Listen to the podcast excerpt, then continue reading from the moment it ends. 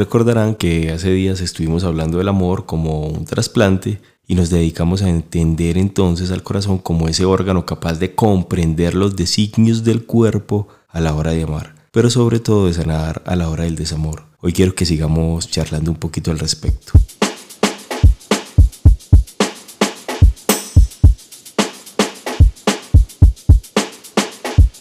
Y es que cada día reconocemos más potencialidades que tenemos como humanos, y no porque hayamos estado evolucionando por milenios y que hoy estemos en el pináculo de nuestro desarrollo, sino más bien porque de algún modo el designio de este mundo contemporáneo nos revela la dualidad de estar conectados y adormecidos en la Matrix o aprovechando algún despertar en esa red para reconocer que la red misma es más productiva si se activa en conciencia.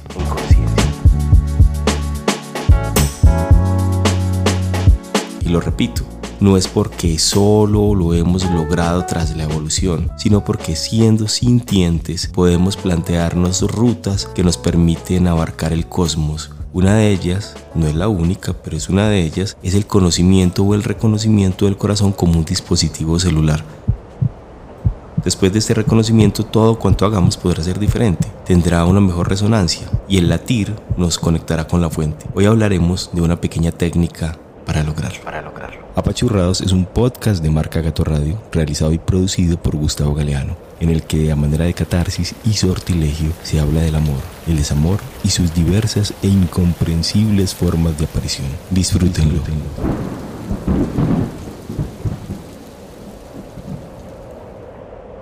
De esas cosas que la pandemia trajo, muy al principio, en el primer encierro, me encontré con un pequeño artículo de prensa de un periódico catalán, La Vanguardia, y en él decían algo como que el corazón también tenía neuronas y que varios científicos y equipos de investigación lo habían empezado a retratar en mapas en tercera dimensión. Según otra información que me encontré cuando me interesó el tema, era un tema medio raro y medio apasionante, pues decía que el corazón trenza con el cerebro una avanzada red neuronal y más de 40.000 de esas células especializadas llamadas neuritas sensoriales tienen su hogar en el importante músculo cavernoso. Imagínense que el corazón, tiene neuronas.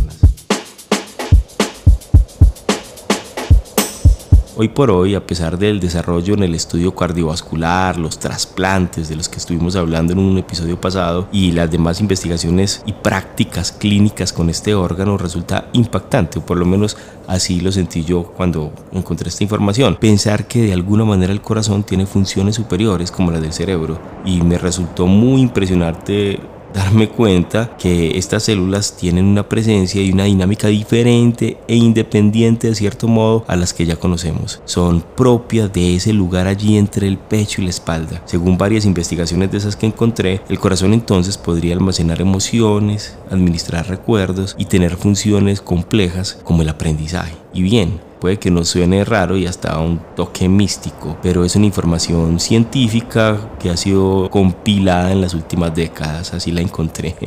Pero bueno, ahora no pensemos en lo real o no que sea esta información o este asunto de investigación científica. Tomémoslo más bien por ahora como un fenómeno potencial y juguemos al ¿qué tal si?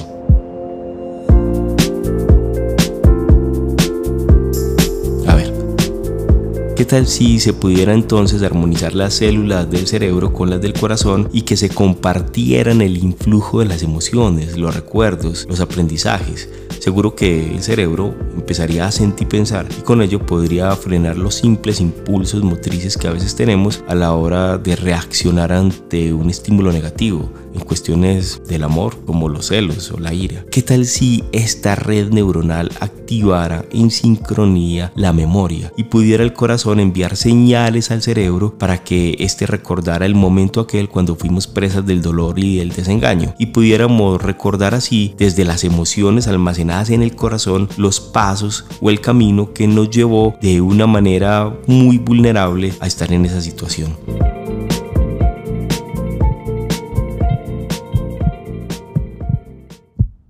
¿Qué tal si el corazón le enviara señales o información al cerebro para decirle que ahí ya hemos estado? Que este tipo de relación sentimental ya la habitamos y que ahora requerimos vivir en otras circunstancias.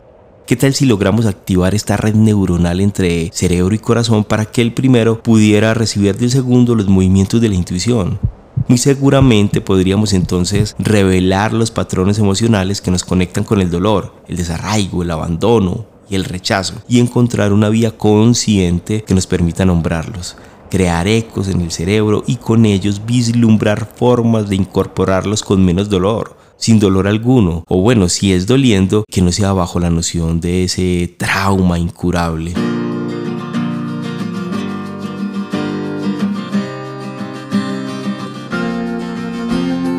¿Qué tal si la primera manifestación de esta conexión es la aparición de esa intuición, no instintiva ni espontánea, sino una intuición a voluntad? ¿Qué tal si pudiéramos preguntarle al corazón y no al cerebro, como suele pasar, qué opción elegir? ¿Seguir en esta relación o partir de ahí? ¿Creer o no creer? ¿Habitar este u otro lugar? ¿Qué forma asumir a la hora de amar? ¿Cómo sanar a un corazón apachurrado? Apachurrado. apachurrado.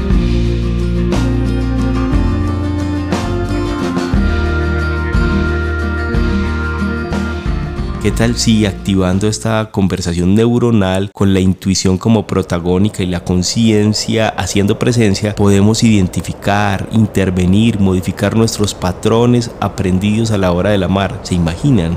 y hacer de lo que nos duele una herramienta para saber y encontrar los orígenes del dolor y poder cambiarlo a voluntad aprender a vivir con Él. ¿Qué tal si de esta manera podemos aprender aún más la compasión como un modelo del amor? ¿Qué tal si a través de esta conciencia que unifica estos órganos podemos lograr que nuestro cuerpo se sienta mejor y que deje el decaimiento, el estrés, la ansiedad? o las formas más profundas de la depresión. Y si no las eliminamos, ¿qué tal si a través de esta conexión de neuritas aprendemos a vivir sanamente con nuestras afecciones con nuestros dolores, sin morir en vida. ¿Qué tal si esta charla entre órganos nos permite sanar e ir sanando?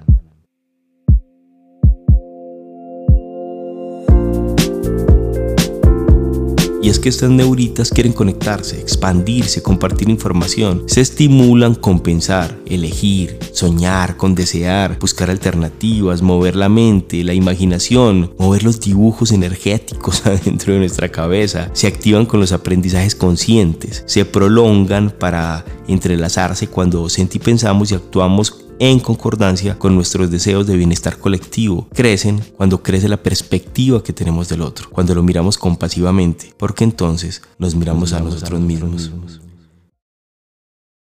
Mientras más se estimulen con pensamientos conscientes, con asumir los hechos de la realidad tal cual son, abandonando lo que llamamos el pajazo mental para asumir una actitud realista pero creadora, con resiliencia, pero abocados a la transformación, con dolores, pero aprendiendo de ellos sin acogerse a la inconveniente idea de soltar o de olvidar. Más crecen y más se asocian estas neuritas que conectan el cerebro y el corazón, y entonces aparece con mayor claridad lo que ya dijimos, una intuición voluntaria, que es la forma más antigua de conocer.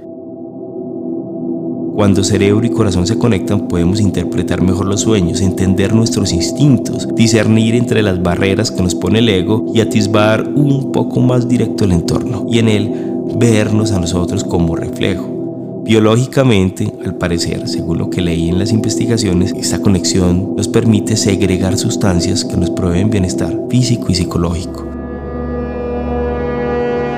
Y con certeza, la conciencia nos ayudará a sobrellevar los asuntos de la vida cotidiana, los simples y también los complejos. Y claro, no es que sea el nirvana o la iluminación, pero es un pedacito. Esta conexión es un pedacito de apertura en nuestra vida cuando hemos empezado la búsqueda voluntaria de nuestro propósito.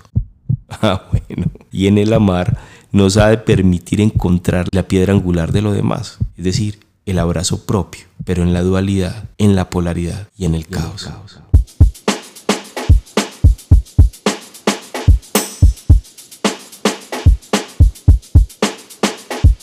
Todo esto es fácil, ya no en palabras sino en actos? La gran pregunta. Pues no, pues no, pues no. Pero ya la palabra es un acto poderoso. Por eso lo escribimos, lo grabamos y lo escuchamos en este podcast. Fácil no es, pero que sea posible está en nosotros. ¿Cómo activar entonces o cómo estimular estas conexiones neuronales? Paso 1. Vamos a respirar profundo. respirar lento y profundo. 5 segundos inhalando y 5 segundos exhalando. Paso 2. Vamos a pasar de la conciencia del cerebro a la conciencia del corazón. ¿Cómo lo hacemos? En este caso, con una mecánica física. Vamos a llevar nuestra mano hasta el pecho y allí realizaremos un toque suave en el centro del corazón. No es necesario un mudra, una señal mágica, una posición de yoga, aunque si ustedes la conocen, eh, se puede ejecutar. Simplemente pongamos la manito tocando suave el corazón, allí donde palpita. Vamos a sentir el latido y a concentrarnos en él, a identificar su dureza, su suavidad, la presencia o la ausencia, su ritmo, la cadencia del bombeo. Paso 3 vamos a aminorar aún más la respiración. Más lenta, más lenta, más lenta. Paso 4. Sin dejar de hacer conciencia del contacto físico de mano o corazón, vamos a incorporar palabras. Aprecio, gratitud, cuidado, compasión. Aprecio, gratitud, cuidado, compasión vamos a incorporarlas. O cualquier otra palabra que nos haga vibrar con bienestar auténtico. En mi caso, siempre uso la palabra violeta. Violeta. Paso 5. Sin dejar de respirar, sin dejar de tener la mano conectada con el pálpito del corazón, vamos a imaginar cómo a través de ese latido, las palabras y la respiración, las células neuronales entre el corazón y el cerebro se unen, se unen, se activan y se llenan de energía, crecen, se vuelven redes coloridas. Vamos a imaginar, vamos a imaginar, vamos a imaginar cómo a través del pálpito, las palabras y la respiración que sentimos en nuestro pecho, las células neuronales entre el corazón y el cerebro se unen, se activan y se llenan de energía. Respiremos, respiremos, respiremos lento y vamos a imaginar que todo cuanto deseamos es posible en esta conexión. Aprecio, gratitud, cuidado, compasión, violeta, violeta. violeta.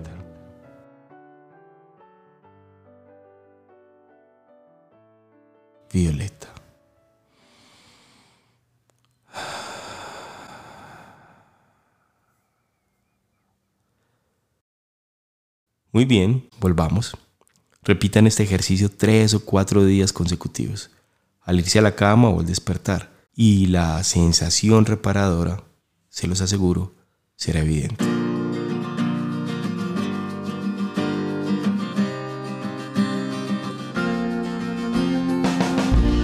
Este ejercicio, este simple ejercicio, es la puerta para el poder amoroso y místico del corazón, un dispositivo celular que está unido, está unido a nuestro cerebro, a nuestro cerebro. Sentí pensemos.